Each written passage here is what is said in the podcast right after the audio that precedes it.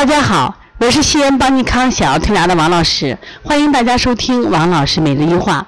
今天呢，我想分享这样一个主题，就是抽动症不是高热抽搐，因为我们有很多学员啊，他们对这个抽动症不了解，他认为这个抽动症可能是那种高热抽搐，就觉得抽动症离我们相当相当的远，就觉得这个病和我没有关系。其实这个病就在我们身边。我们高热抽搐啊，它是因为发高烧引起的这种惊厥，和抽动症是两个概念。实际上，抽动症的孩子，他更多的时候，他是一个日常的行为，他并不是发烧引起来的。他的日常行为表现在哪儿呢？比如说，他轻的行为的，可能就是我们讲的是这个啊眨眼睛啊、清嗓，妈妈可能还以为是这种咽炎的。因为你清嗓子嘛，然后眨眼呢，可能还会以为是这个啊结膜炎呢，实际上它不是。也就是说，它这个一般都三个月，甚至可能更长时间，就是莫名的或者情不自禁的这种啊眨眼睛呀、清嗓子呀，有人是翻白眼儿，有的转眼珠，有张嘴、扭头、扭头，还有的仰脖子，还有的努嘴。这是这个还有的咬舌头，就发现情况可怪。再一个就是他身转移到身体上，就是扭身体、甩手、甩胳膊、垫着脚走路，说前走后退，往前走三步，往后退一步，身体僵硬，突然一松一紧。那像这种情况，一定是他这个日常状态。另外，他们只是这身体是身体的，另外他还有情绪的表现，脾气特别坏。他会莫名的发火，你找不着他原因，他就真的就没有理由的去发火，而且呢，有时间是毫无道理的这种发火。这是他们实际上抽动症的人，他实际上是高度紧张嘛，身体一种情绪的这种邪恶势力在里边。再一个就是心理表现，他们有时心理表现有这种强迫倾向或者焦虑倾向，或者有抑郁倾向，我不想活了，甚至有些孩子偏执倾向。但这种症状，他一般的话都会在。嗯，刚开始的可能发发火，到后来的三者结合，所以说你不要光就他一个动作或者就一个情绪来判断，他应该是严重的啊，或者说是基本上他在这个病的发展过程中，身体的表现、情绪的表现、心理表现，他慢慢都会具备。当然，他反映在可能脸上的，你觉得是他抽的厉害，实际上他们发火的时候也是抽动状的症状在开始。所以有的时候你在治疗的时候，你可能觉得身体上，嗯，好没有了，但是他情绪上他依然这样子，实际上他的病还在，并没有说他的病就没有了，明白不？他甚至有一些，比如说焦虑呀、抑郁倾向也要关注。其实这个病啊，在早期的时候真的不多。我们实际上在二零一七年，我们开始接触接触这个病的时候，是源于什么？就是有些治疗，我发现治疗不了了。就他刚开始，他还不是说他以抽动症过来治疗的，就是有一些他的荨麻疹呀、哮喘呀，可能过敏性的咳嗽，我觉得不会治了。不会治以后呢，后来考虑到就是心理心理方面，然后我们就开始把这个香庭疗法就引进来，然后呢，就是在治疗一些疾病。那这个时候实际上有一些孩子就是抽动症，当时只是不知道，知道吧？因为他情绪高度紧张嘛。高度紧张，他可能每一次发火的时候，刚好他有这个哮喘诱发了，他有荨麻疹诱发了，哎，结果在这个过程中治疗发现，哦，原来实际上儿童的心理疾病抽动多动，甚至他的焦虑、强迫倾向原来很多，抑郁也很多。至于这几年来，其实我们反复看到这个很多人去跳楼啊，去跳河呀，就是那种冲动的或者撒母啊，你不能理解。我们往往觉得你这个人是不是有问题？其实对人也有问题，但这个问题往往是在小的时候的时候，我们都已经产生了。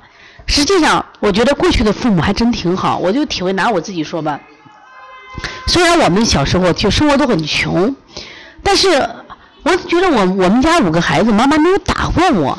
其实为什么没有打过你？因为你基本不在他身边呀，你就在外头玩着嘞，是不是？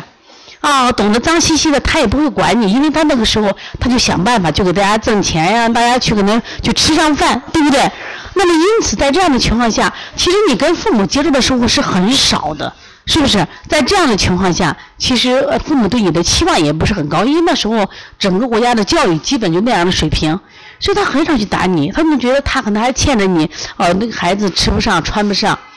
那像我们现在的家长给孩子的时候，因为你满足了他极大的物质的时候，你会觉得我花这么多钱给你买这买那，你就应该怎么怎么样。结果实际上在情绪管理上给孩子的负担特别重。另外，我们再看看报班儿，我们给孩子报的班儿的基本都让他学技术的，学奥数、学奥语，然后他会唱歌、会跳舞。但你没有想过，实际上人的成长是身心两方面的。因为他成长的时候，他可能既有学业的成长。啊，能力的成长，他实际上还有一种心智的成长。比如说，我举个例子吧，你现在到了一定年龄以后有更年期，那更年期的症状其实你可能就是头晕呀、恶心呀、睡眠不好呀、胸闷呀、心慌。你以为你有病了，其实你到医院去，医生说你好着呢。那为什么有这些症状啊？说是你的功能性的疾病，是不是叫神经官能疾病啊？是更年期的症状。是不是？那现在包括我们一些的焦虑症啊，都喘不上气了。医生说没有病，你是心理疾病。那实际上就是什么呀？你。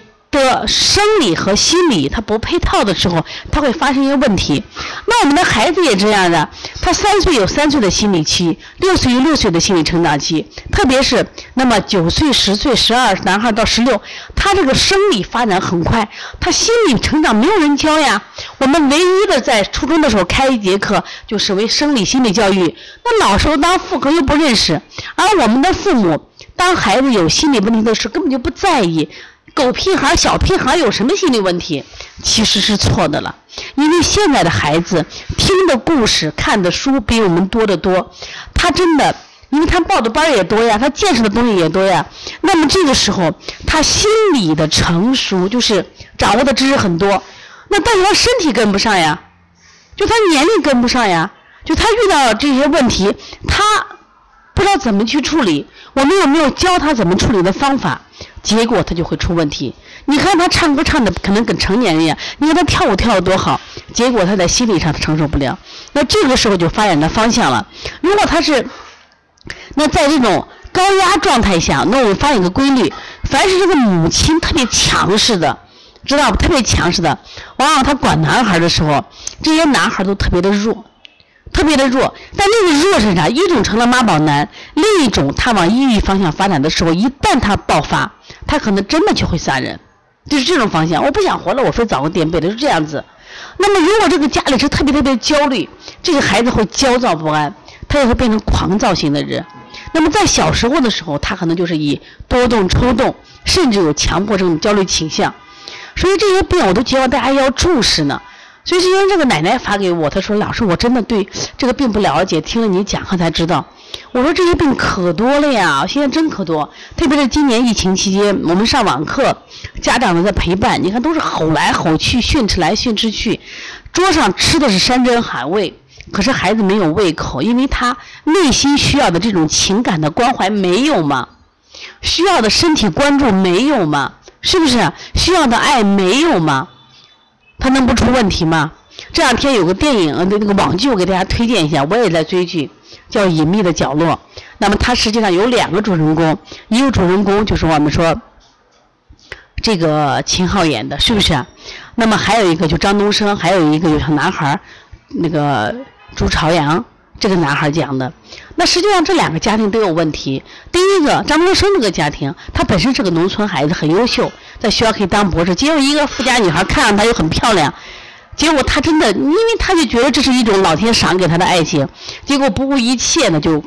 当时导师说你去考博士去，他都没有，就娶了这女孩。但人家很有钱，他娶这女孩的时候，人家是防他，专门做了婚婚前的财产公证。到后来，女孩又不爱他了，他事业又没成，所以而且这个这个岳父岳母就经常讽刺他，所以说他就受不了，他最后把这一家人都杀了。那么这个小男孩，当他妹妹从这个呃这五层楼掉下去的时候，他没有去救他，为什么没救他？因为他实际上他父母是个离异家庭，得不到这种父爱，得不到这种母，而且母亲是特别特别高压型的一个母亲，所以这个孩子一定会出问题的呀。所以我们想，我们借抽动症、多动症是想呼吁什么？是呼吁我们更多的家庭，不管学校啊，当然还应该有学校、有社会教育。我觉得关注一下孩子的这种心理发展。我觉得应该有这样一个班儿，就是让孩子培养心理成长的。他可能不是说我能出去去显摆一下，弹个钢琴，我朗诵首诗能显摆一下。但是其实心理健康的孩子，未来他的路才能走得更宽一些。所以我希望我们的家长，其实真的学一点儿童心理学。我觉得我们的老师应该学一下，就是学校的教育教育的心理学。可能你在上大学的时候学了，但是真正你在这个工作中，你真懂心理学吗？你真的知道每一个孩子，因为他的原生家庭不同，你用一刀切的教育对他是残忍的。说现在很多问题，很多孩子出问题，我们不是说啊，就是互相的指责。从现在开始，我们就要醒悟，因为现在的教育，这个孩子心理问题太多了，他可能反映到是身体上的疾病，他可能头晕，他可能失眠，他可能腹胀，他可能腹泻，他可能荨麻疹，是不是他可能高热不退？是不是他可能哮喘？当然，我觉得抽动症还好。他直接给你症状了，是不是？但抽动症背后还有偏执的性格，很可怕吗？所以今天的分享，那我们说的比较多一些，我希望大家更重视，一定要重视啊！所以说多学习点这种，呃，真的落地的儿童心理，我觉得也是我们家长这个必修课，也是我们老师的必修课啊！因为我们做儿推这么多年，接触的都是孩子。看到现在孩子的心理问题都很着急，所以一直在呼吁呼吁我们所有的人，我们一起来把这个这个病让大家更多的人去知道，我们就找更多的方法去帮助解决这些问题。所以说治疗这个病真的不光是解决症状，一定要从他内心找到导致他疾病的这个结，这个结在哪里？是家庭还是社会？是不是？还是某件事情？就某个事件？我想。你只有把这个事情解决了，它的根源解决了，那么，我想这个病才能解决。如果大家有什么想法的话啊，呃，也可以打我的电话幺三五七幺九幺六四八九，或者是幺八零九二五四八八幺九啊。